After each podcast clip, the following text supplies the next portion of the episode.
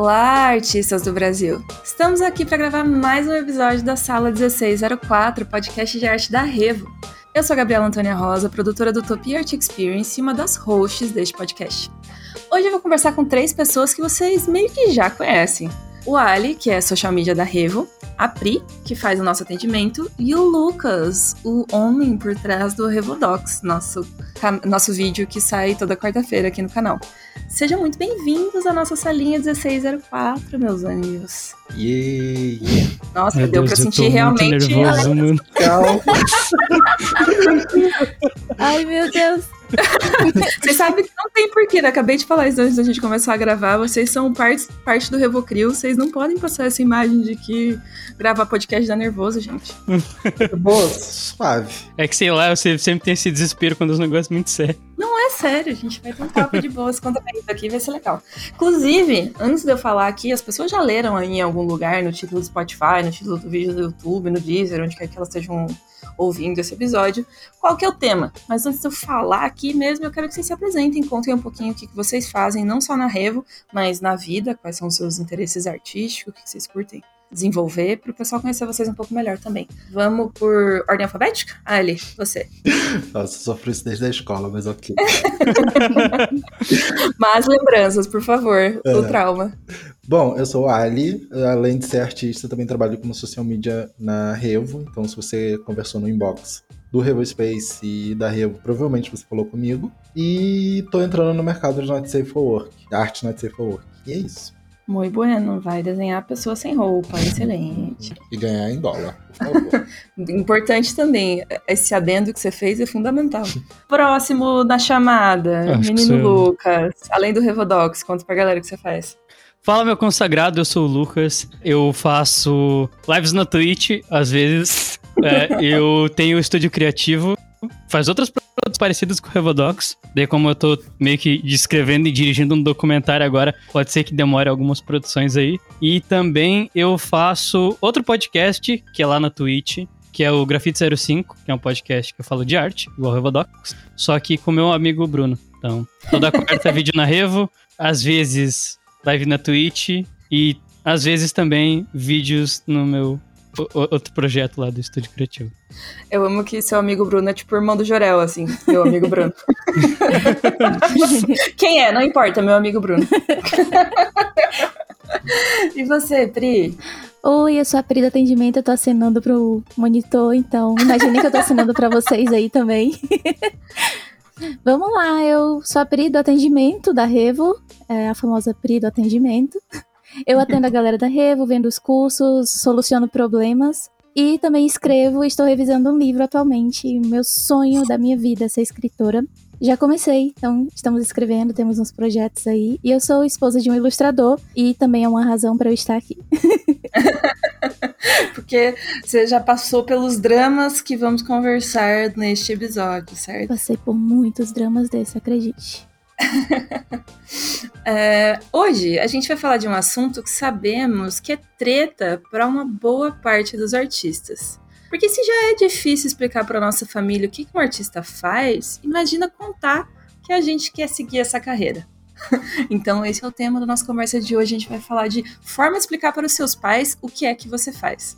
Esses dias atrás a gente estava conversando sobre a importância de fazer ou não fazer a universidade, qual curso escolher, como escolher, o que levar em consideração para fazer essa escolha, e surgiu essa pauta. As pessoas queriam muito que a gente desse dicas, conselhos, compartilhasse as nossas experiências de como fazer para os nossos pais não matarem a gente quando a gente disse que queria ser artista, queria trabalhar com isso.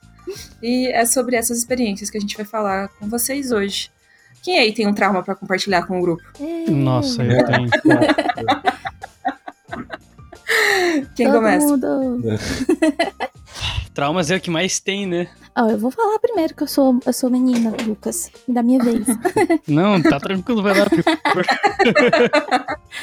eu vou falar primeiro que eu falo bastante. Aqui na Revo, só o que tem, quase todo dia, quando eu digo quase todo dia, quase todo dia mesmo, no da Revo, é principalmente os pais chegando pra gente aqui perguntando: olha, tem lugar mesmo no mercado? Existe mercado mesmo para isso? Tem realmente ganha dinheiro com isso? Quando é que meu filho vai ganhar dinheiro com isso? Qual o curso que meu filho vai fazer para ganhar dinheiro com isso? E eu escuto isso desde os meus 17 anos, porque eu estou com o meu esposo desde os meus 13 anos de idade. E o primeiro trabalho. É meio estranho você falar, as pessoas vão achar que vocês casaram É com meio 13 estranho. anos, mas Nós é uma não longa casamos com história. a cidade, tá, gente? É uma longa, longa, longa história. Mas enfim, o primeiro trabalho dele foi com 17 anos, e aí, como o primeiro trabalho dele foi com ilustração, ele decidiu que só queria trabalhar com isso o resto da vida. Então, ele não quis trabalhar com nenhuma outra coisa. ele esperou até que chegasse uma oportunidade, é, continuou desenhando, estudando, até que chegasse a oportunidade de ele trabalhar com isso. E todo mundo chegava pra mim, é sério isso? Como assim? Ele não vai fazer uma faculdade? Eu, não, mas é porque ele vai trabalhar com desenho. Por que, que você não coloca alguma coisa na cabeça dele? então, tem muitos traumas dessa, dessa parte aí, sabe? Tipo de ouvir, por exemplo, como que, que o Leviton trabalha? Ah, ele trabalha com desenho. Ele trabalha com desenho e pagam pra isso? Normal. É. E aí, por isso que quando a gente chega aqui na Revo, por exemplo, e os pais chegam pra me fazer essas perguntas, eu já sei mais ou menos como responder, porque justamente eu já vivo isso desde que eu era adolescente com eles, sabe? De tipo, olha, realmente é um mercado difícil de você entrar, você precisa ter um nível, você precisa ter um estudo, você precisa estar preparado para a competitividade do mercado, mas existe lugar para no mercado sim para você trabalhar. E Uhum. enfim, vou deixar vocês Qual- falarem, porque estão falando a noite inteira. A gente vai voltar aí porque eu quero saber o que é que você fala pros pais geralmente quando acontece a situação, mas vamos deixar esse suspense aí e vamos pra história do, do Lucas. Vai, Lucas. Nossa. Conta pra eu- gente como é que foi pra você com essa relação com seus pais. Meu, é, como que eu posso dizer isso? É, acho que vale muito a pena eu, eu dar um- uma esclarecida, né? Eu venho de uma família que é, poucas pessoas, por assim dizer, têm realmente tipo, ingressaram no ensino superior. Acho que quem entrou foi a minha mãe, que tem MBA e pós-doutorado, e a minha Daí ela prima, que foi é. muito à frente também, né? É. Tipo, A minha prima que tem. é, que é formada em advocacia e eu que cursei psicologia. É, nada a ver com nada. e eu trabalhava como TI antes de vir pra arte.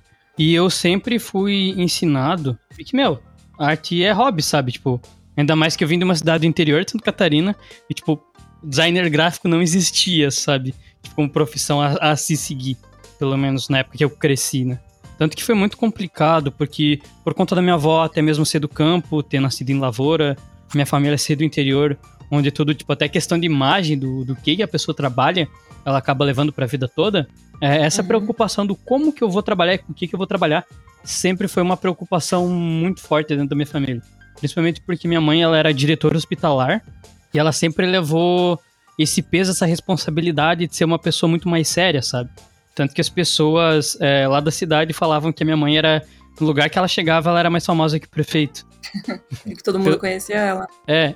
E também porque ela, tipo, ela cuidava de todo o sistema médico da cidade. Então, se ela Uhum. fazia isso, ela, tipo, tinha que mostrar que a família dela também era uma família muito séria. Então tinha toda a Uhum. pressão, sabe? É, a família não podia. Tipo, eu tinha que ir muito bem na escola. A família tinha que ter muito bem. Tinha que ser muito bem estruturada, não se ficar se envolvendo em barraco, sabe? Tanto Porque que. senão todo mundo ficava sabendo e a família ficava mal falada, né? Cidade do interior tem Exatamente. muito disso. Isso, isso foi sempre um problema porque cidade pequena, né? Uhum. E aos poucos, a minha mãe saiu de lá tudo mais, só que esse peso meio que continuou, sabe? Ainda mais que eu estudei grande parte da minha educação em escola particular. Então, meu, olhar pra minha mãe e falar: Olha só, tá vendo todo esse dinheiro que você gastou com educação particular? Ah, então você é artista. Eu vou jogar fora é, e eu sinto muito, mas é. não, realmente não vou usar. É, e daí tanto que, nossa, eu queria primeiro cursar. Eu tava cursando astronomia, que, nossa, também é uma profissão que não. Essa tristeza. Daí eu falei, tá, eles falaram assim, mano, você não vai seguir astronomia. Eu falei, tá bom, mas pra mim escolher outra carreira, eles falaram, sim. Eu falei, ah, então filosofia. eles falaram, não, também. Porra, mano, me deixa escolher, velho. É, não, uma carreira de verdade, Lucas. Uma carreira de verdade. É, é, tanto que eu, me- eu me lembro muito bem da, da, minha, da minha tia e do meu primo falarem assim: Cara, filosofia é coisa de vagabundo maconheiro. Eu falei, meu Deus, cara, calma. Como é que você chegou até nesse ponto? Daí eu comecei a trabalhar de TI, comecei a ir pra psicologia, porque era meio que próximo de filosofia, por assim dizer. Só que mesmo assim não era aquilo que eu realmente queria. E até tem um filósofo, que eu não vou lembrar o nome, mas se não me engano é Nietzsche, que apresenta que é muito melhor tu viver é, a tua vida, é, tipo, ficar um segundo no lugar certo e o resto da tua existência é, no inferno, do que viver a vida toda no lugar errado. E eu sempre percebi que eu tava no lugar errado. E quando eu fui passar, que eu, meu, eu saí do meu emprego, eu larguei a faculdade, eu falei pra minha família, falei, ô, então tô me mudando pra Curitiba, não sei se vai dar certo, mas tô indo pra lá pra fazer dar certo. Tá, e eu fui fazer o curso na Revo, eu enchi o saco do Gustavo uma semana pra apresentar o projeto que eu tinha. Nossa, não dava. Passava alguém da Revo e falava, ô, me dá um emprego. Até que, tipo, realmente Olha, deu muitas certo. pessoas começaram a trabalhar na Revo assim. Então, se alguém que tá ouvindo tem esse interesse de trabalhar na escola, essa estratégia funciona. Acampa lá na frente e fica falando, por favor, me dá um emprego. Por favor, me dá um emprego. Uma hora vai acontecer. Exatamente. Só que eu acho que a pior parte de tudo isso, desde a mudança de, tipo, encarar toda essa pressão social que existe dentro da minha família ainda até hoje. E falar pra eles que, não, mano, eu vou seguir o que eu acredito ser certo. Nossa, tanto que isso aí leva pra um- pra uns problemas muito mais complicados. Tem coisas que nem dá pra falar aqui dentro de casa, sabe? Tipo, Uhum. aqui em casa, por exemplo, o, o falar coisa mais tranquila. Você não pode não acreditar em Deus. Não pode. Aí já é um problema muito grande. Então eu começar a questionar coisas assim e falar, não, mano, eu quero seguir arte, eu quero questionar o mundo, eu quero conhecer coisas que estão além do meu próprio conhecimento, já é uma questão que acaba, tipo, mexendo muito dentro dessa relação social que tem dentro de casa, sabe? Eu acho que a Uhum. pessoa que mais sentiu isso, que infelizmente não tá mais entre nós também, foi a minha avó. E pra explicar pra minha avó, nossa, eu fui, quando eu fui pra Curitiba, eu fiquei uma semana, daí até eu organizar as coisas, mas eu tava indo de mudança, nem expliquei as coisas direito pra minha avó, eu só fui. Ela ficou muito chateada porque eu tava tomando uma decisão muito importante, eu tava indo embora, ela não tava entendendo o que, que eu ia fazer e por que, que eu tava indo embora. Uhum. Então, tipo, eu falava, não, vó, vou trabalhar com desenho. Ela, como assim desenho? Você vai escrever, o que que você vai fazer? Como é que você vai viver? Tipo, você precisa comer, sabe? E daí sempre foi uma preocupação que ela, que ela sempre teve. Tanto que, por ser uma família do interior, a minha avó, tipo, já passou fome, né? E ela Uhum. sempre fazia a questão de. Se tem a última coisa, por exemplo, o último pão, ela, ela passa fome, mas ela não come o último pão pra deixar pra você, sabe? E daí, o que que. tipo, consequentemente, toda essa preocupação. A minha avó, quando eu voltei, ela ficou tipo uma semana sem falar comigo. Eu tive que puxar ela, sentar, falar assim: tá, vó, vou, vou te explicar. E pra explicar o que que era internet, o que que era desenho, falar assim: ó, vó, tem esse negócio aqui que se chama YouTube, é tipo a TV, sabe? Só que daí as pessoas fazem o vídeo. Daí eu fui usando meio que as referências que ela, que ela tinha. Mas mesmo assim, eu sei que, tipo, até mesmo eu voltando pra cá, ficando com ela, ela sempre teve essa preocupação de. É, meu, o bebezinho que eu criei, sabe? Que a gente teve tanto carinho, o que, que ele vai fazer agora? Porque é um limite da zona de entendimento dela que ela simplesmente não conseguia conceber. Tanto porque Sim. ela, ela viveu num lugar que tipo, não tinha luz, não tinha água direito, sabe? Ela não tinha saneamento básico. Tipo, era realmente mato do mato. E ela viu, tipo, toda a sociedade se desenvolver até hoje, que a gente tem, tipo, smartphone, sabe? O homem. Ela viu o homem ir pra lua, ela tinha TV, e tudo isso ainda assustava muito ela, porque ela não conseguia entender. Tanto que volta naquela questão da escolaridade, que a minha avó não era uma pessoa muito, muito estudada. Então, pra explicar ainda mais, é coisas complicadas assim, tipo, tá, como é que funciona a internet? O Sim. porquê que as pessoas estão é, lidando com esse sistema de comunicação? O que, que é arte? O que, que é filosofia? O porquê que eu faço tudo isso? É uma questão muito complicada e que pra ela pesava muito no coração, por justamente Uhum. ser uma saudade que ela ia carregar pra sempre, sem saber se o neto dela ia estar bem em uma cidade distante que ela não conhecia ninguém. Eu amo que o Lucas usou o mesmo tom do Revodox, assim, é exatamente o Revodox ao Estamos vivo no pra vocês aqui, galera! Olha isso! Mas, já que você tá falando da sua avó, vou puxar o gancho pro Alisson, porque eu sei também que a história da família dele, é, ele também morou com os avós, né? Você teve esse contato com seus avós, e eu acredito que foi pro seu avô que você teve que explicar que você queria trabalhar com arte, né? Sim, sim. É, então, eu sou aquele estereótipo do. Entrei em engenharia civil, larguei no, no, no primeiro período e fui pra publicidade, porque era o que eu queria fazer. É, mas o meu. Foi bem complicado também explicar pro meu avô, ainda mais porque meu avô é militar.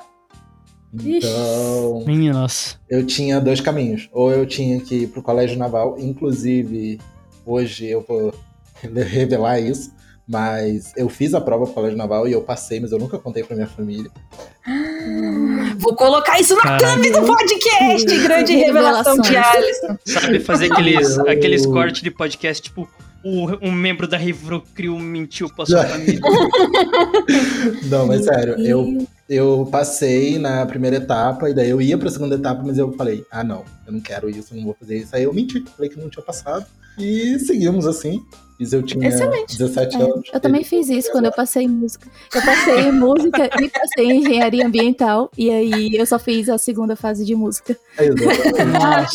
Eu não passei em engenharia ambiental. Droga! Às vezes tem que usar esses artifícios. Mas Ai, ai. é, depois eu acho que quando eu entrei em publicidade, é, eu sempre usava referências próximas, sabe? Então eu falava com meu avô, tá vendo essa propaganda que tá passando ali?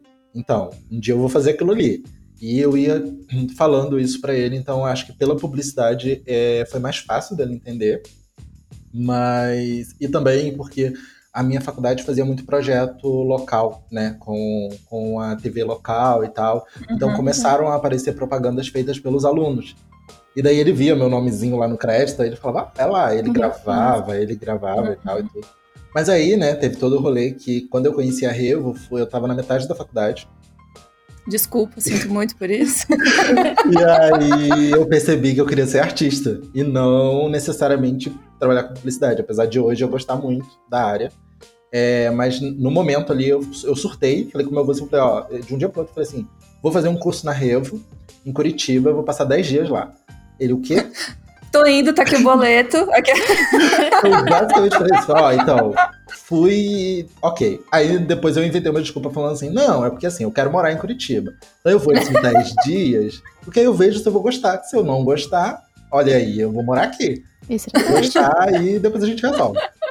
E daí eu comecei a gostar mais de arte, comecei a fazer, comecei a comprar, né? Comprei a mesa digitalizadora, que ele olhou o valor e ele falou assim: Eu não acredito que você comprou um negócio desse tamanho por esse valor. E eu falei, calma, vô, calma que, que, que vai dar bom. E aí, eles ainda até hoje, assim, eles não entendem a parte do desenho mesmo. E eu já desisti de tentar explicar. Inclusive, eles veem o desenho e tal, mas não entra na cabeça deles. E só fica pro lado da publicidade mesmo. Daí eu falo, ah, não, tô, tô- tô fazendo um negócio aqui, entendeu? Até hoje eles me perguntam por que eu trabalho na Rio.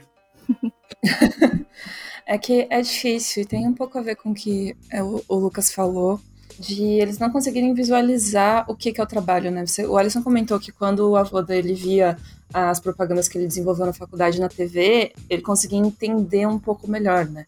Então, acho que isso é uma dica que a gente pode dar para quem tá nessa situação. Tudo que você conseguir aproximar da realidade de quem você tá tentando explicar ajuda muito. Porque é um lance muito abstrato, sabe? Mesmo a gente que já tá nessa área e trabalha com isso, tá lidando com isso todo dia, todo dia a gente descobre uma área nova, sabe? Todo dia a gente descobre que tem alguém que trabalha com uma parte muito específica de um software que a gente fica, caraca, nunca tinha pensado. Exatamente. Tinha alguém que fazia isso. Então, se pra gente que já tá, tipo, imerso, banhado nesse universo, imagina pra quem nunca parou pra pensar, sabe, como faz um personagem, como faz um jogo, como faz um cenário, como faz um filme. É completamente normal e aceitável que as pessoas fiquem, tipo, cara, o que, que você tá falando? Porque é essa realidade paralela, né? É. Não, Eu mesmo demorei, tipo, pra, pra cair a ficha de, por exemplo, eu poderia desenhar e vender PDF. E não vender necessariamente impresso. Eu demorei muito pra, pra, tipo, entender isso e que as pessoas iam comprar arte e eu só teria que enviar o link, sabe? Aham, um arquivo digital. Exatamente, eu sempre achava que, tipo, não, eu tenho que desenhar, fazer no digital, mas eu vou ter que conseguir imprimir, eu vou ter que conseguir entregar a parte Uhum. impressa pra pessoa. E não, Sim. né? Tipo, não é assim. Tanto que, é, até nessa parte de dificuldade de entender o que, que a gente faz, é, se não me engano foi Harvard que fez o, o estudo há um tempo atrás, há muito tempo atrás, na verdade, né? Acho que quando eu ainda estava no começo da internet, que era sobre a divisão de soft skills e hard skills, né? Para definir quais empregos vão ser viáveis no futuro e o que, que, vai, que, que vai continuar, sabe? Tanto que o pessoal, tipo, antes, ah, precisava de um curso de datilografia para você escrever no computador, sabe? E eles chegaram numa conclusão de que a internet vai evoluir tanto que vai ser impossível começar a prever quais empregos que vão poder surgir, sabe? Tipo, Uhum. meu, se tu for pensar um tempo atrás, essa questão de. Vamos colocar aí uns. Uns 40 anos atrás, pode ser? Essa questão de, por exemplo, de artista especializado em modelo 3D ou de rigging, sabe? Cara, isso era tipo um negócio muito fora. Muito fora. Tanto Era que não tinha. avançado, né? É, e tanto É. que tem muitas áreas que vão se desenvolvendo com, com a evolução da própria indústria, né? O, até o Ivan, no curso de 3D, ele chegou a comentar disso. De que antes era tudo muito rudimentar, e por mais que fosse muito rudimentar, são outros detalhezinhos que vão é, se criando ali no meio, que pode gerar, tipo, um desdobramento que ninguém sabe o que, que vai acontecer, sabe? Tipo, é, tu se dedicar in, inteiramente pra, ah, vou, vou ser artista, de, entender o, o artista, o, o, ramo artístico de forma geral, mas eu vou trabalhar com textura. É, eu vou ser artista de forma geral, mas eu vou trabalhar com VFX. Então, tipo, é muita coisa que tá tendo agora, sabe? É um conhecimento que tá muito amplo. E até mesmo se a gente não conhece tudo, como que a gente vai explicar para alguém que às vezes não entende nem o que é internet, não entende o processo de se fazer uma arte, como é que a gente vai apresentar para eles tipo, todas essas preocupações que tem que ter, sabe? Uhum. É, é, complicado. Tipo, Sim. eu mesmo assumo que tem coisa que eu não entendo. Com certeza, e a evolução tá sendo cada vez mais rápida, né? Tipo, Sim. É sei lá, de 20 anos para cá, de 15 anos para cá, as coisas evoluíram muito. Eu tô lendo a biografia do Steve Jobs, porque, sei lá, escolhi ler uma biografia de alguém, daí eu tava vendo lá as indicações, e aí peguei Steve Jobs. Nem curto Apple, nem sou fangirl, nem tenho nada de Mac, nunca curti muito, mas ele era um cara completamente louco, assim, e aí eu tô na parte do livro, ele tá bem no começo, em 1984, quando eles lançaram o primeiro Macintosh, assim, e aí foi um escarcel muito louco e Sim. tal, e basicamente o que o computador tinha era um mouse, umas fontes diferenciadas, e ele falava também, eles conseguiram fazer o Mac falar e ele se apresentou, né? Quando eles inauguraram o computador, o computador falou pela primeira vez. e aí é muito engraçado pensar, tipo, cara, como assim? As pessoas ficaram impressionadas com o computador falando, né? E aí hoje em dia a gente, tipo, todo mundo tem um smartphone. Isso fica, tipo. Todo mundo tem um computador na mão, é, um computador no Foi no muito rápido, cara. É, muito rápido. Foi muito rápido. É. Muito, muito, muito rápido. É. Então, com uhum. certeza, eu acho que essa previsão de que vai ser. A gente não, não sabe quais profissões vão surgir nos próximos 10, 15 anos, assim, é totalmente válido. Eu acho que isso vai rolar Sim, mesmo. É, é... Um bom exemplo, acho que até ali da, daquilo que eu comentei da minha avó da televisão em cores nossa, ela tava me contando uma vez quando chegou a primeira televisão em cores. É, que era como se fosse o rádio, sabe? E, nossa, juntou todo mundo do bairro lá, lá em casa. Daí todo mundo falando: caraca, o cara tá falando ali, mas eu tô vendo ele também. Nossa, isso aí abriu um universo completamente diferente pra esse pessoal, sabe? Sim, e agora você tenho... olha, tá, uma televisão, um telefone.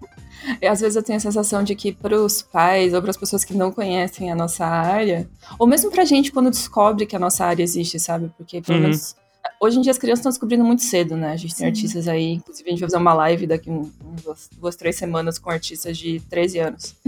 que já são muito bons, assim. Eu fico tipo, oh, caralho. Eu lembro a primeira vez que eu descobri que dava para trabalhar com isso, sabe? Que tinha pessoas que criavam personagens, por exemplo, sabe? Que tinham sido seres humanos que tinham desenvolvido os filmes de animação que eu gostava de assistir. E eu fiquei tipo, caraca, como que eu nunca tinha pensado nisso? Sabe, como que eu nunca tinha pensado que tinha alguém que tinha esse trabalho? Por que, que nunca me disseram isso na escola quando eu era criança, que dava para trabalhar com isso, sabe? Eu fiquei meio brava. Mas eu lembro exatamente de, tipo, como eu fiquei maravilhada de saber que existiam pessoas que faziam aquilo. Sim, sim. Não, até eu como artista, tipo, eu entrei, beleza. Tô fazendo os desenhos e tal, tô desenhando personagem, vendo o que é concept e tal. Quando eu descobri que, tipo, not safe for work, quando eu descobri esse rolê e, tipo, pensei, mano, tem gente que paga por isso. E, tipo, aí eu fiquei assim, quê? Como assim? Porque, sabe, tipo, isso foi uma coisa também para mim que, que me surpreendeu e, tipo, eu já sou artista, né? Já, já fazia coisa, já trabalhava, mas isso foi um rolê que eu, geralmente eu olhava e eu pensava assim, não, não, não é assim e tal. E quando eu entrei mesmo, tipo, tem todo um mercado e tal, e, e me surpreendeu. É, eu não sei vocês, é, ainda nessa relação de coisa de mercado e preocupação, isso infelizmente é um problema que eu levo ainda de toda essa pressão social e da forma que eu aprendi meio que a olhar o que é um trabalho de verdade. Tipo, eu ainda não consigo acreditar que, tipo, mesmo trabalhando, eu não consigo acreditar que, que arte é um negócio de verdade, sabe? Eu acho que, tipo, a qualquer momento alguém vai falar, ah, brincadeirinha, cara. Perdeu seu emprego, acabou. Exatamente. Nossa, isso é a coisa que eu mais fico desesperado. É. Às vezes eu tenho esse, esse. Não essa sensação, mas essa preocupação, assim, de ver que a gente tá numa bolha. E dentro da nossa bolha as pessoas entendem, mas a nossa bolha tá meio longe do que é de verdade, sabe? Tipo, a verdade do que a sociedade, assim, na média, Uhum. realmente acha. E na média, as pessoas realmente acham que as profissões valorizadas são medicina, direito e engenharia, sabe? Tipo, é, isso é o que a maior parte das pessoas acreditam. E, e como é uma coisa muito vigente, muito comum e é normal as pessoas acharem, ninguém vai achar estranho, sabe? Se você, se você ouvir alguém falando, ah, nossa, realmente medicina, é a faculdade mais difícil, medicina, é a profissão mais difícil. Todo mundo já ouviu isso em algum momento, né? Uhum. Tipo assim, Uhum. essa hipervalorização é, desse, dessa profissão. Então, ninguém vai achar isso estranho. Estranho é ouvir, nossa, artista é uma profissão muito legal, parabéns por causa disso que você faz. Esse que é o ponto fora da curva, né? Isso que a Sim, gente é. tá acostumado a ouvir. Pois é. Até na minha, Então- na, Diga. na minha família, por parte de mãe, eu fui o primeiro formado, né? Desse, né Uhum. Nessa questão de ensino superior. E eu achei muito engraçado, porque a minha prima fez nutrição e ela se formou na mesma época que eu. E até Uhum. hoje, a família me pergunta no que, que eu sou formado ou se eu fiz alguma faculdade. Eu fiz faculdade. e ela é sempre lembrada como a nutricionista da família. E eu fico assim, tipo, mano, que? Como Ou assim? seja- E eu me formei antes dela. Nem pra esse diploma serviu. Desgraça! aquele TCC, morri, voltei à Terra e não deu. É que também é um negócio complicado, né? Tipo, agora tá mais complicado ainda explicar que diploma não é uma definição de que necessariamente você vai ter um emprego, sabe? Já fica mais complicado isso. Exatamente. Já é difícil entrar nessa discussão em vários âmbitos, tanto que a gente fez vários posts lá no Insta da Revo pra discutir os lados da questão e tal, porque é um negócio muito particular, né? Nossos pais associavam muito diploma com emprego. Uhum, E não necessariamente a faculdade hoje em dia tá mais tão vinculada ao mercado de trabalho, né? Sim. O caminho de cada um é muito individual. É, por exemplo, eu comecei pela música. Eu fiz um, um curso técnico de música, depois uma faculdade de música. E aí eu comecei a dar aula, mas eu não estava conseguindo dar aula de música, então eu tive que dar aula para educação infantil. Para continuar dando aula na educação infantil, eu precisava de um diploma de pedagogia. Então eu tranquei o meu curso de música, estava quase me formando, e eu tranquei um curso de música para fazer pedagogia. E aí quando eu estava quase me formando em pedagogia, aí precisava trabalhar o dia todo e a faculdade, fa- a faculdade federal lá em Fortaleza era integral. E aí eu tranquei a faculdade, disse, não, vou fazer um- uma faculdade à distância, vou concluir à distância, só para eu ter esse diploma de pedagogia e poder exercer. Quando eu vim para Curitiba, eu decidi que eu não queria mais ensinar, não queria mais pedagogia, não queria mais continuar dando aula. Eu já conhecia a Revo desde 2017, por causa do meu esposo que é ilustrador, né? O, o Lailton, que vai dar aula agora aqui na Revo, que eu estou me achando por causa disso também. Dá licença, deixa eu ficar orgulhosa dele também. Tem todo direito. E eu conheci a Revo por causa dele em 2017, me apaixonei pela Utopia, comecei a acompanhar Utopia, comecei a acompanhar a Gabi, conheci a Escrevo, voltei a escrever, e aí aqui em Curitiba eu já estava escrevendo, estava com um roteiro do meu livro, que eu ainda estou escrevendo, porque é um livro complexo. E aí a gente decidiu que eu ia, não, não vou mais fi- ficar na área de pedagogia, não vou mais ensinar, vou seguir na arte, vou escrever, ele vai, ele ilustrar, né, e tal. E surgiu a vaga na Revo e eu vim pra Revo trabalhar como primeiro eu tentei como social media, mas eu não passei na entrevista, fiquei muito triste. Mas me chamaram para atendimento e descobri que eu nasci para isso. Ganhei um novo sobrenome, agora eu sou apelido atendimento. Ganhei um novo sobrenome. E, assim, eu me identifico muito com o meu trabalho. Eu adoro vender, eu adoro atender e solucionar os problemas das pessoas. Eu adoro deixar as pessoas felizes com o meu atendimento. E nesse meio termo também, o que eu acho muito legal é que eu conheci muito do que, que a arte é e de tudo, todas as possibilidades para os artistas, sabe?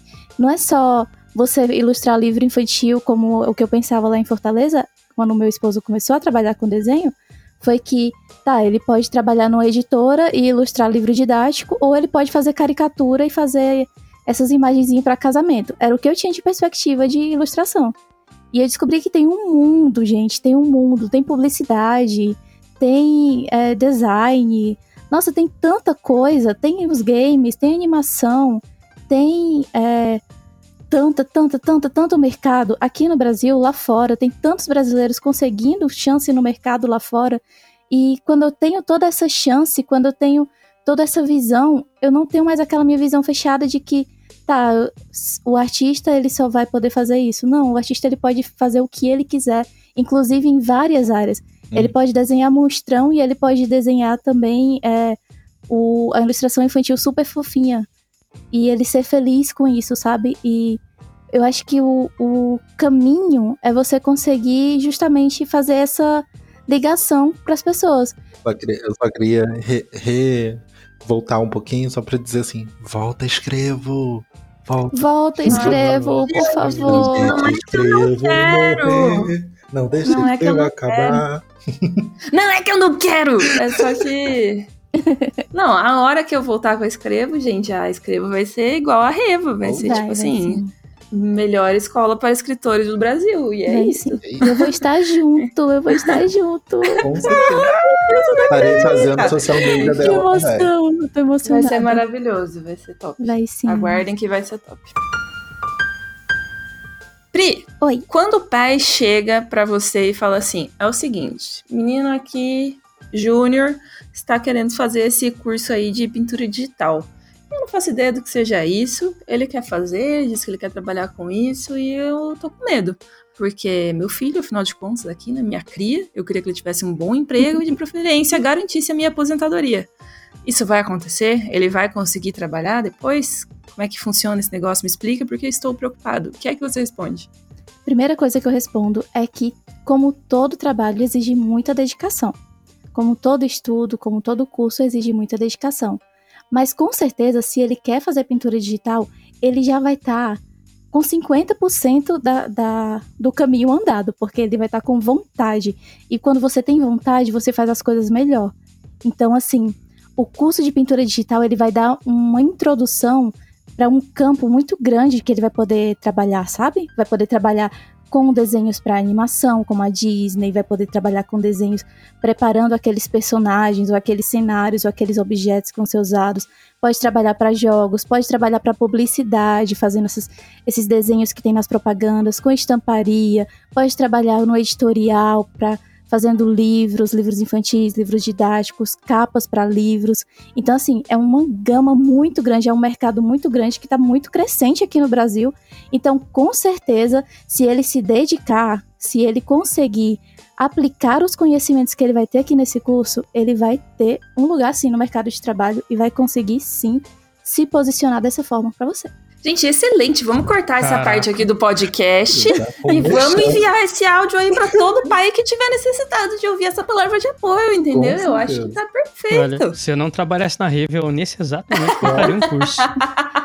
Mas é sério, você pensa, pensa comigo que pintura digital é a introdução de tudo, cara. Se você tem pintura sim. digital, você consegue se introduzir em todos esses outros cursos da Revole, por exemplo. Sim, sim. Não, total. É, e, e, faz total sentido isso que você falou também, porque enquanto vocês estavam contando as histórias, eu me dei conta de que todos vocês moravam em outras cidades, eram de outros lugares e, tipo, vieram para Curitiba por causa da escola. E eu fiquei tipo, cara, olha que loucura, tipo, quando você tem um objetivo e vai indo atrás dele, mesmo que seja lentamente, porque as coisas não aconteceram de um dia pro outro, né? Tipo, foi tipo, ah, vocês conheceram a escola na internet, aí vocês vieram fazer um curso, aí vocês vieram conheceram a gente, aí a gente começou a conversar, sabe? Foi uma jornada, foi um caminho, Sim. foi de pouquinho as coisas foram acontecendo, mas vocês colocaram um objetivo ali e foram andando em direção a isso, sabe? E eventualmente tendo resultados.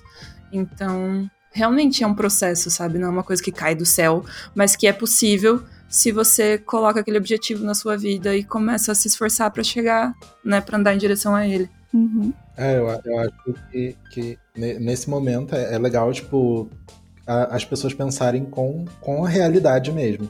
Não alimentar aquela ideia que artista tem que ser sofredor, Uhum, mas, nossa, odeio essa ideia. Mas também não achar que, tipo, é tudo um mar de rosas e tal. Tem todo sim. um caminho e é um rolê assim que é para quem quer mesmo. E se você quer, uhum. tente é possível. sempre lembrar. E tente sempre lembrar o porquê que você entrou. Tipo, eu sempre procuro lembrar por que, que eu larguei engenharia. Sabe? Tipo, eu uhum. poderia estar tá trabalhando como um engenheiro e tal, mas por quê? O que que me, me moveu a largar a engenharia para eu poder seguir isso? E daí isso geralmente é o que me volta a motivar. Sim, até é bom lembrar em relação, tipo, às vezes falar, ah, não vou é seguir arte porque eu preciso de um, de um emprego estável, uma segurança. Uhum. Eu acho que, tipo, eu vou parafrasear que eu tive uma conversa com ela, acho que semana retrasada, quando eu tava aqui em casa. Que eu fui justamente pedir um conselho para ela, né, em relação à segurança e tudo mais. E ela me comentou que não tem nada na vida que justamente vá, vá te dar 300% de segurança. Exatamente. Você pode ter, tipo, as melhores graduações nas melhores faculdades. Vai ser muito da tua dedicação e, e acreditando que, que vai dar certo, sabe? Porque, cara, principalmente em empregos que são muito fora, assim, carreiras que são muito fora do comum, que tu não tem uma referência. Por exemplo, se tu quer se especializar com modelo 3D e texturização de furry aqui no Brasil. Uhum. Você pode ser o primeiro a fazer isso. E tu sabe que tipo, vai ter muita coisa difícil, que por às vezes você não conhece artistas brasileiros, você não vai ter uma noção das dificuldades que você vai passar dentro desse ramo específico, sabe? Mas é, é questão de às vezes continuar trabalhando mais porque você acredita e ter muita esperança, porque tipo, dá medo no começo, tanto de mudar de área quanto começar em um trabalho que os seus pais, é, os seus amigos ou namorada também não entendem muito bem o que está acontecendo, mas veem que você está tentando, até mesmo que você às vezes não consegue ter muita noção de tá, para onde que eu vou se der errado, tipo, é realmente continuar acreditando, sabe? Tipo, realmente se pegar como a como a, o Ale comentou de tá, por que que eu deixei a engenharia, É. por que que eu deixei meu último curso, né? É, e tem uma coisa também que você comentou do trabalho e tal. É legal lembrar também, tipo, você não é menos artista ou você vai ser menos artista se você precisar trabalhar para poder manter aquilo. Porque Exatamente. não tem problema nenhum você, tipo. é, a gente sabe como é que é viver no mundo capitalista, a gente precisa de dinheiro e tal.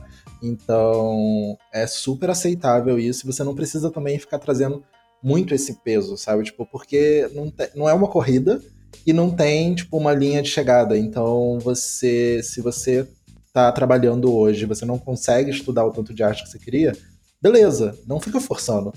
Faz Uhum. o- acontecer do jeito que tá e tenta planejar pro futuro. Tipo, ah, hoje eu tô trabalhando o tempo todo e eu não tenho tempo para estudar pra arte. Tipo, quanto tempo que eu posso trabalhar nesse lugar e juntar uma Sim. grana e fazer isso e tentar fazer isso funcionar?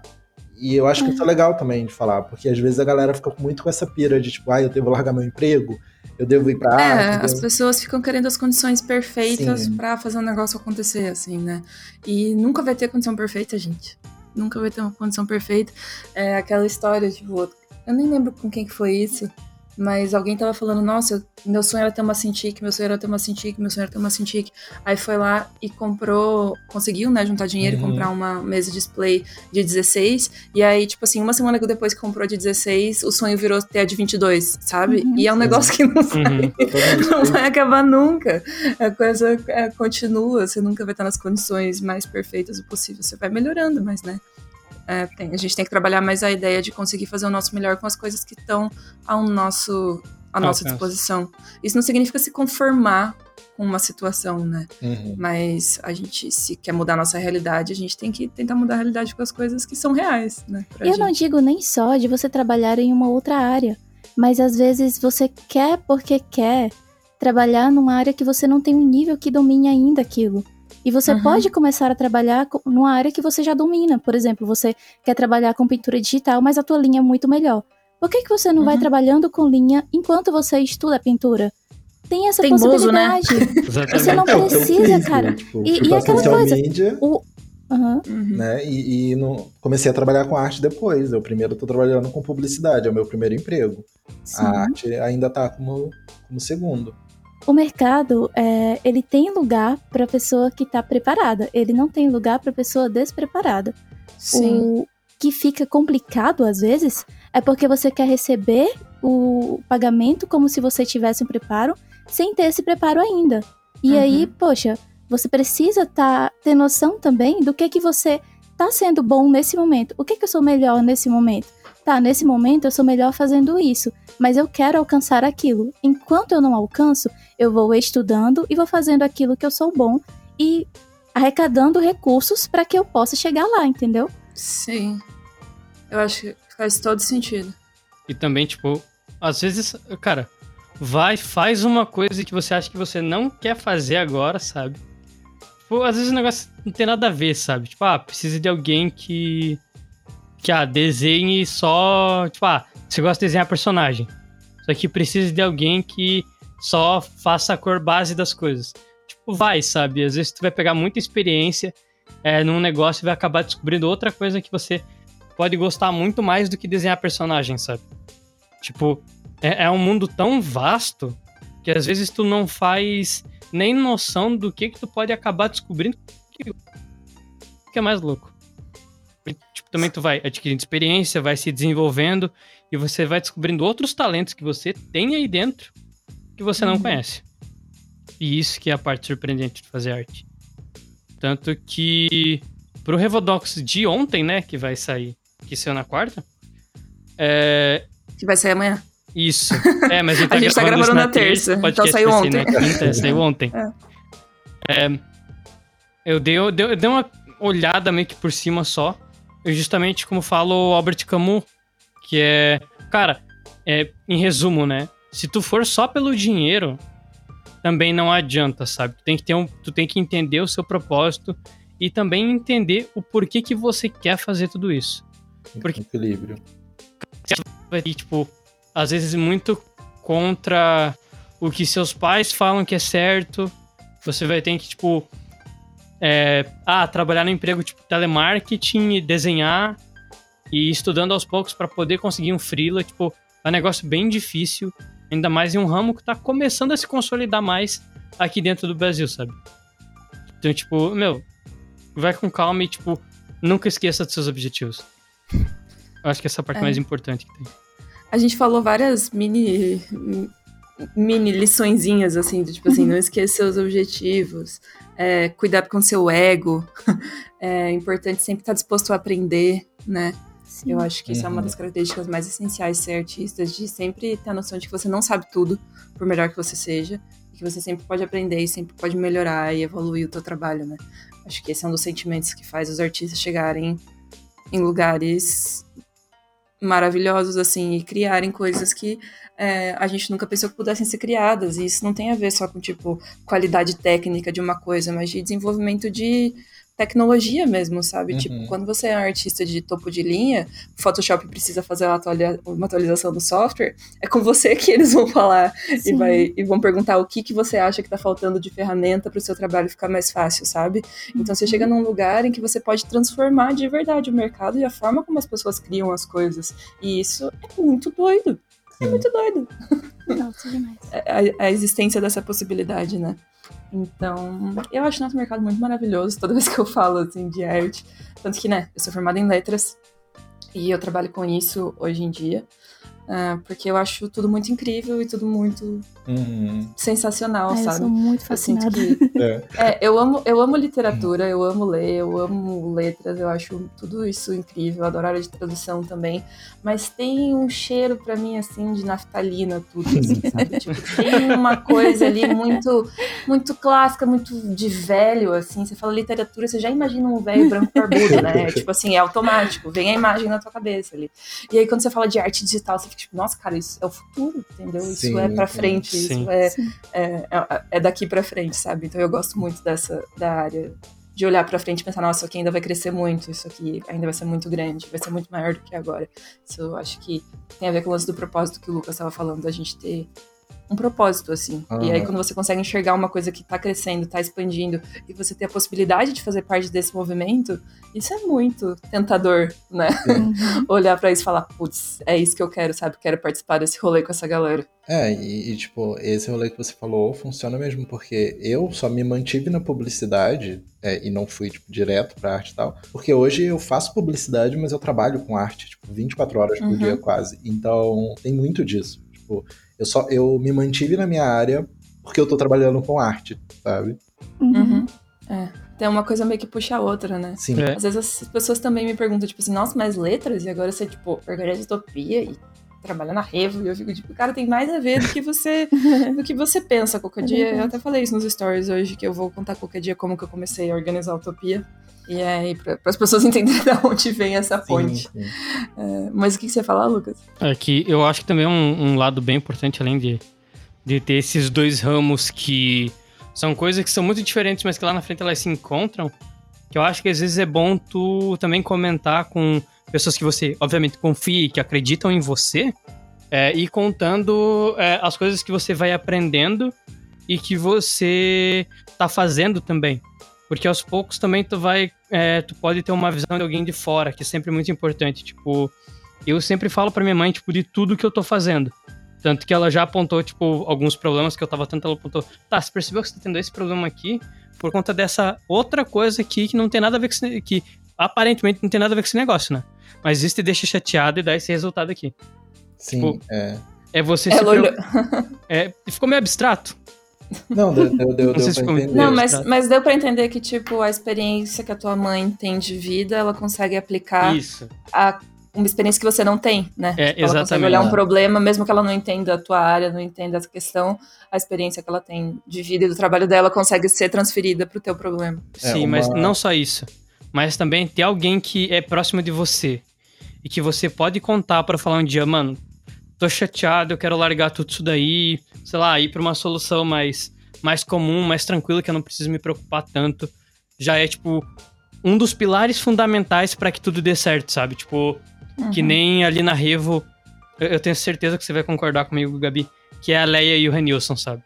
É, tipo, meus pais são foda. É, e, e eu que vim de fora, que tava preocupado pra caramba, meu, o Renilson me ajudar, tipo, arrumar a pia lá do, do apartamento que eu tava morando, sabe? Tipo, Nossa, me deu uma segurança muito maior, meu Deus do céu. Mas é, eu, eu acho também, tipo, isso já por experiência própria. Eu falar, é um pouco pesado o que eu vou falar, mas eu acho que é, é preciso a gente entender isso também.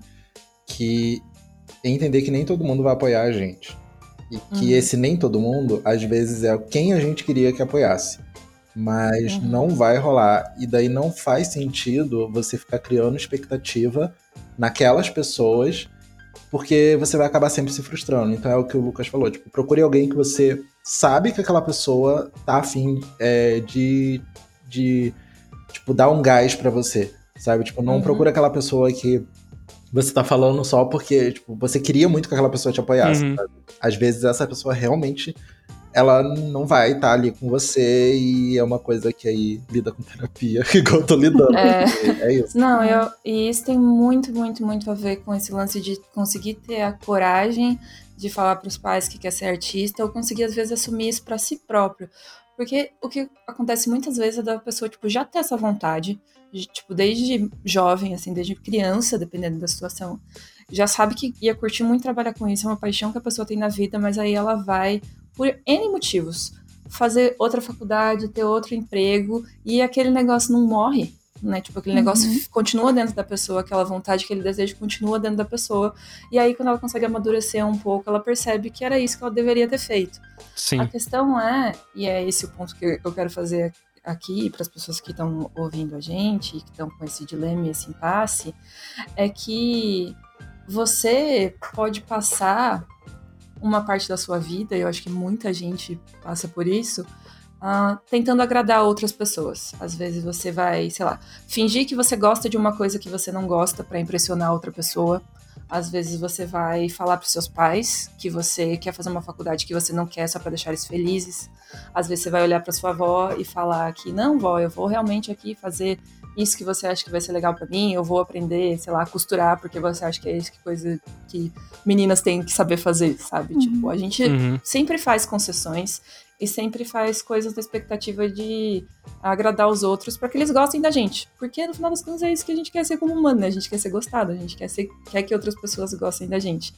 Mas no final das contas, só a gente mesmo sabe, tipo, o que deixa a gente bem, o que deixa a gente mal, quais são os nossos sonhos, é, o que, que a gente quer fazer, o que, que a gente, tipo, como a gente quer morrer, o que, que a gente quer fazer antes de morrer, Sim. sabe? Todas essas coisas. As consequências, Então- quem, quem lida com elas é a gente, né? É a Não o gente, re- não então. é os outros.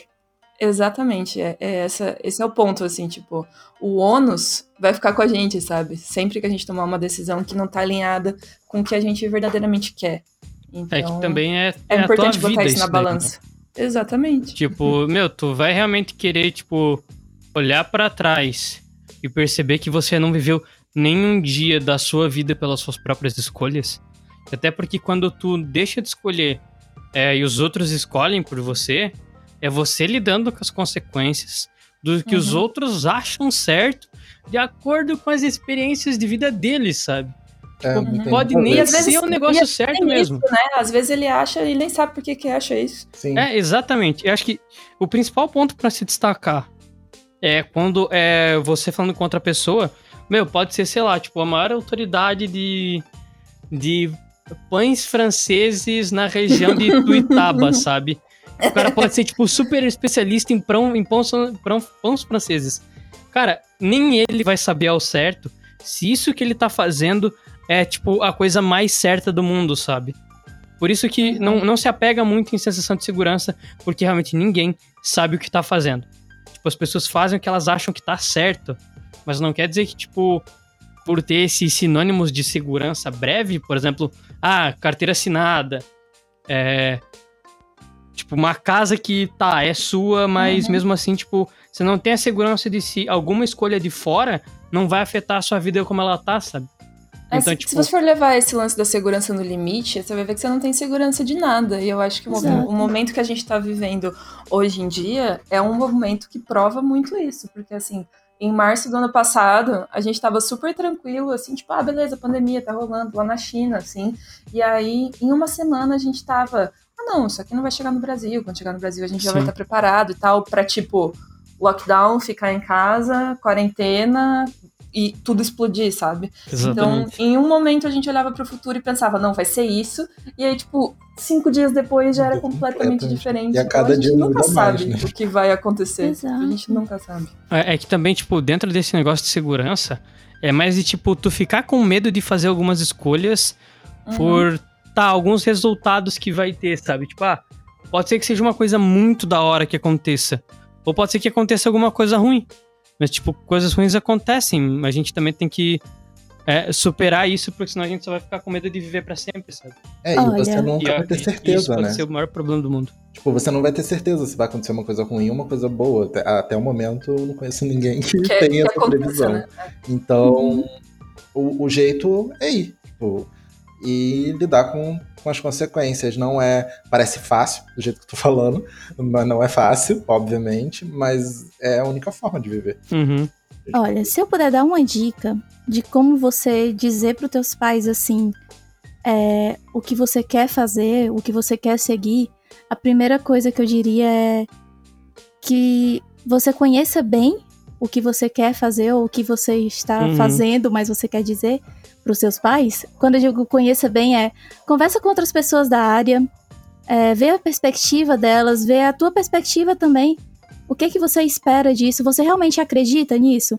Porque se nem você acredita que isso pode dar bom, que isso pode, pode ser legal para tua vida, como é que você vai chegar para teus pais e dizer, olha, eu quero trabalhar com isso?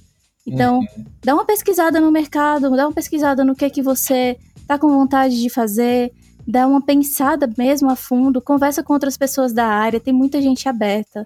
Eu sei porque eu passei por essa experiência de a gente estar tá lá em Fortaleza, num bairro mega escondido e de madrugada sem saber o que fazer da vida, eu grávida e o B conversando às vezes com o Guilherme Freitas, porque o Guilherme Freitas falou dele na live e disse: Lailton, se você quiser conversar, me chama aí, depois a gente conversa.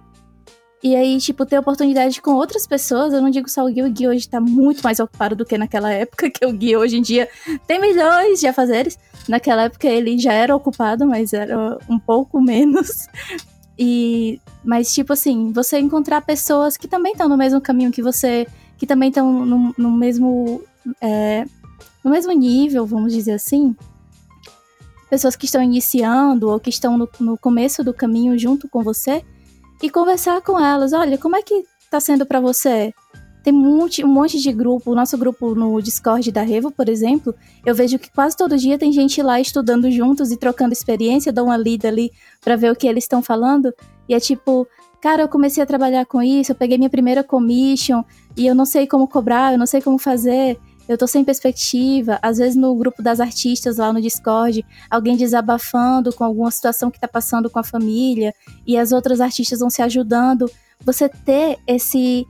Eu acho lindo isso da nossa né? comunidade. Nossa, Sim. eu acho lindo isso da comunidade artística, porque você não tem isso em outros lugares. Eu não tive isso na música, eu não tive isso na pedagogia. Eu acho muito lindo isso da comunidade da arte, de as pessoas se apoiarem. De o Daniel voltar lá na Alemanha e ele fala alguma coisa no Twitter, eu respondo, ele me responde e a gente começa a tirar onda um com o outro, sabe? Sim, sim. E você ter isso e você pensar e poder, tipo, olha, eu vou conversar com outras pessoas. Eu não sei ainda como falar pros meus pais, mas eu vou conversar aqui com essa galera e eu vou pensar melhor. É, mãe, olha, eu quero trabalhar fazendo concept art. E a mãe, o quê? Concept o quê? Como disse a Gabi. não, eu quero fazer. Eu quero é, fazer o conceito dos desenhos que vão ser usados para os jogos ou para os filmes. Sabe aquele desenho lá da Disney, da Ariel, lá da, da Pequena Sereia? Alguém desenhou aquela bonequinha primeiro, disse que ela ia ser ruiva, disse que ela tem um rabo, que o rabo ia ser Uhum. verde. E aí explicar mesmo assim, didaticamente, sabe? É. E olha, mãe, é isso que eu quero. E tem. Ah, mas tem gente que contrata gente pra fazer isso? Tem. Ai, mas você vai trabalhar com isso? Você acha que você consegue chegar lá? Consigo, mãe. Eu vou estudar, eu vou me dedicar e se dedicar mesmo. Porque o, o que eu acho que acontece é que as pessoas não veem os artistas se dedicarem, tipo, o que que vê? O médico ficou seis anos na residência. O, você vê quantos anos o artista ficou trabalhando para ele chegue a ser conhecido? Eu vou citar de novo o exemplo do meu marido, que é o que eu tenho mais próximo comigo, né? Mas desde os Uhum. 17 anos que ele é ilustrador. A primeira vez que ele veio ser conhecido, falado, citado foi agora em 2018, mas ele já trabalhava desde 2008 com ilustração. Depois de Muito 10 anos trabalhando com ilustração, ele foi citado em um canal do YouTube porque o, o Guilherme Freitas viu ele, porque ele fez um curso do Gui e o Gui citou ele, entendeu? Mas já tinha 10 anos que ele trabalhava, não é tipo ele fazia qualquer Tinha coisa, ele começado a trabalhava, estudar, carteira né? assinada com ilustração, Trabalhava. depois como freelancer, entendeu? sim. É um caminho longo a ser percorrido, mas que é do mesmo jeito como qualquer outra profissão. Qualquer outra profissão também tem esse caminho longo a ser percorrido. Às vezes não é o mesmo caminho, mas também é um caminho longo. Mas que, tipo, se você persiste, se você estuda, se você se esforça, se você não desiste, que aí é o ponto que, às vezes, o que acontece é que os pais, eles nunca conheceram ninguém dessa área mesmo. Nunca viram ninguém que estava quatro anos da sua vida estudando para ser artista. Viu pessoa ficar quatro anos estudando para ser engenheiro. Viu pessoa ficar Sim. seis anos estudando para ser médico. Mas nunca viu uma pessoa ficar quatro, seis anos estudando para ser artista. E a gente precisa se conscientizar disso. O nosso benefício, a nossa vantagem, a, a coisa boa de ser artista é que eu vou passar seis, quatro, dez anos estudando para ser artista, mas eu posso começar a trabalhar no meu primeiro ano e receber de acordo com o que eu estou com o, o, o que eu estou produzindo no meu primeiro ano, entendeu? Você vai crescendo e galgando lugares ali no, na tua arte, mas você vai trabalhando já desde o começo. Você pode começar a trabalhar já desde o começo, mesmo enquanto você está começando a estudar. Diferente do médico que só pode exercer a medicina depois que se forma. Uhum, é, com certeza. Eu acho que para compor também o que você falou da questão de conversar e tal, é que, fazendo um mini jabá da própria Revo, mas é. Vocês podem chama chamar a gente, tipo, no, no, no próprio inbox da Revo. Eu, eu acho engraçado, porque tem muita gente que acha que é um robô. Não é um robô. Ou é eu, ou é a Gabi, tipo, somos pessoas. E a gente responde. E a gente responde, responde. então vocês podem conversar com a gente, vocês podem ir lá desabafar e a gente vai conversar e vai ter hora que a gente vai chorar junto, vai ter hora que a gente vai rir junto e a gente vai Sim. tentando resolver, sabe? Porque A gente pode ligar pro seu pai também, não tem problema. A gente exatamente, a gente vai Chama no WhatsApp, eu já liguei para vários pais. Eu, sou esse, eu sou conhecido esse no grupo de amigos, eu sou o que liga pros pais também. Então, assim. mas É, a gente show. faz um podcast pro seu pai explicando pra ele, olha, É, desenhar gente pelada de dinheiro assim. aí pode ser um pouco mais complexo? Pode, mas a gente tenta, a gente Pode. vai fazendo. É possível, é possível. Entendeu? Mas tem que ter, é, só pra lembrar isso, que podem ir conversando lá nos inbox também, da vida. Ah, mas tem formas de você falar, gente. Claro que quando um ginecologista se forma e se especializa, ele não vai dizer, ah, eu vejo é, periquita todo dia.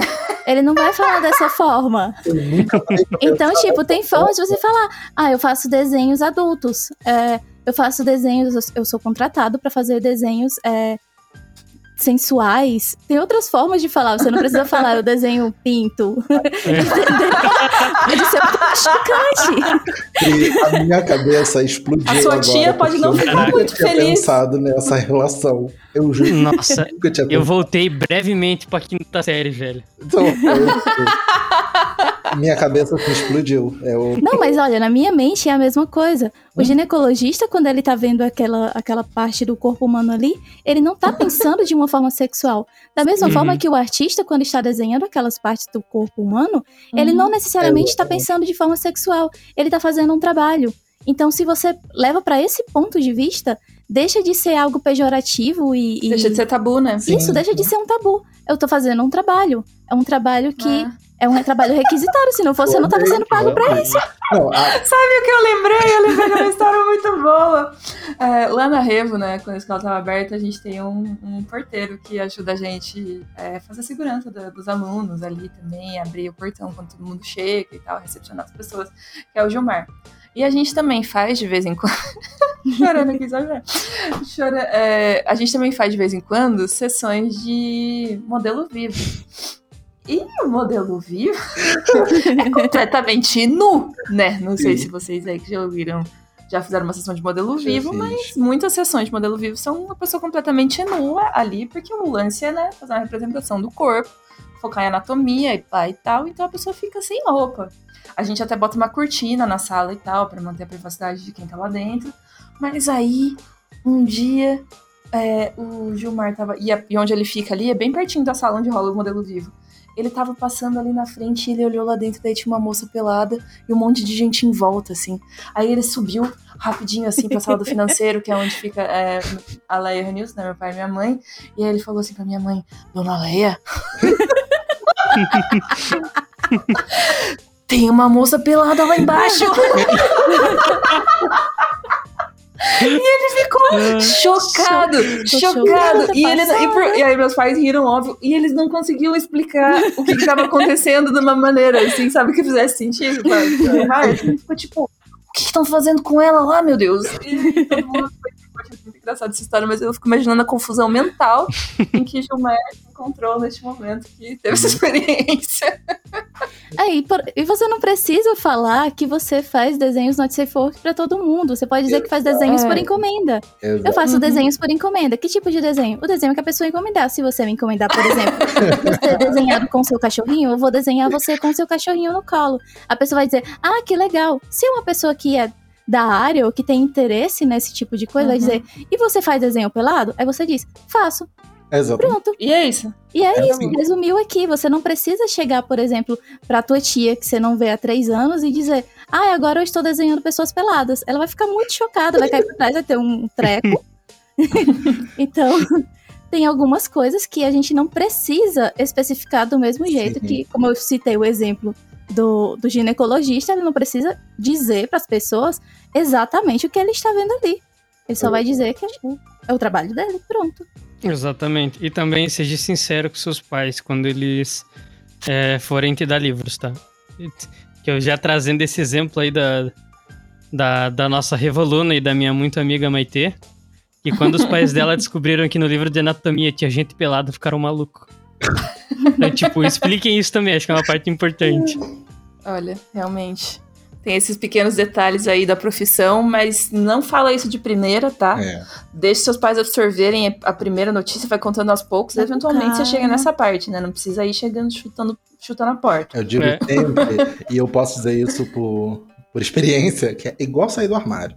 Você, você vai aos poucos, você não vai de uma vez, você vai aos poucos, entendeu? E aí dá certo. E aí é tranquilo. É, Vários tipos de conselho nesse podcast. É, é tipo aquela, aquela coisa de colocar lagosta na, pra cozinhar, né? Você deixa ela na água fria e vai esquentando aos pouquinhos. É, você vai preparando. Você não Péssimo- arremessa Péssimo exemplo, ali porque você tá comparando exemplo. com matar animais, tipo. Meu Deus. É, Lucas. Meu Deus, Lucas. Que isso? Poxa, Lucas, isso aí é tortura. Ai, tadinha da lagosta, deu pena. Dá muita pena, gente. Dá muita pena. Caraca, me deu é fome, mano. Pra vocês verem a mente, chocada. a mente deturpada da pessoa que faz o Revodox. Não é, vídeo mano, preciso de um like. Ah, também, se vocês forem ser artistas e se mudar, é, saibam a importância de comer legumes e tomar água. Outra coisa importante também. Apenas informações fundamentais nesse podcast. Eu posso comentar um ponto que é, que é uma experiência minha bem específica? Claro. Ó, dá pra você ser artista sendo deficiente visual. Sério, isso é muito importante. Parece que, ah, nossa, não dá porque é uma artes visuais. Daí você precisa enxergar, tipo, nossa, muito bem, olhos de água, olhos de águia pra, pra desenhar. Não, cara, dá sim pra ser artista é, sendo deficiente visual. E quando alguém fala, ah, nossa, mas você tem essa, essa limitação física, manda a pessoa ir cuidar da vida dela, cara. Se tu quer realmente fazer o rolê, tem até o Celestino, que é um bom exemplo disso. Que você usar essa, é, essa limitação física, por assim dizer, pra meio que li- limitar os seus esforços também, tipo, como que um medo, por assim dizer, que realmente dá um medo quando isso acontece com a gente. Tipo, dá pra tu seguir essa área, só que você vai ter um trabalhinho a mais, mas ainda dá, sabe? Uhum. Tipo, eu mesmo digo por mim também que eu sou deficiente visual e eu quero ser um artista tão grande um dia quanto o Celestino é. Então acredite nos seus sonhos, cara. Que eu acho que é a mensagem que fica, inclusive, desse podcast, né? Tipo, se você não for a primeira pessoa a acreditar que você consegue, lascou, filho. Se for depender dos outros, não vai estar rolando. Viu? Depois desse podcast, realmente chegamos na conclusão de que eu não consigo não ser coach. Com certeza. Tá intrínseco, Lucas, faz parte de você. Você tem. O ser Revodox vive dentro de você. Então, com essa mensagem de incentivo, encerramos aqui mais um papo na sala 1604. Queria agradecer a presença desses lindos do Revocrio e dizer que estamos todos de inboxes abertos para quem estiver precisando de ajuda nessas temáticas sobre contar para os pais, dificuldade de assumir que quer entrar para essa carreira, dificuldade de entender se quer mesmo entrar para essa carreira. Vocês podem conversar com a gente pra gente trocar uma ideia. Então é isso, galera. Até o episódio da semana que vem. E um beijo. Beijos. Eu que agradeço pelo convite. Tchau. Tchau, tchau. Beijo. Tchau. Tchau.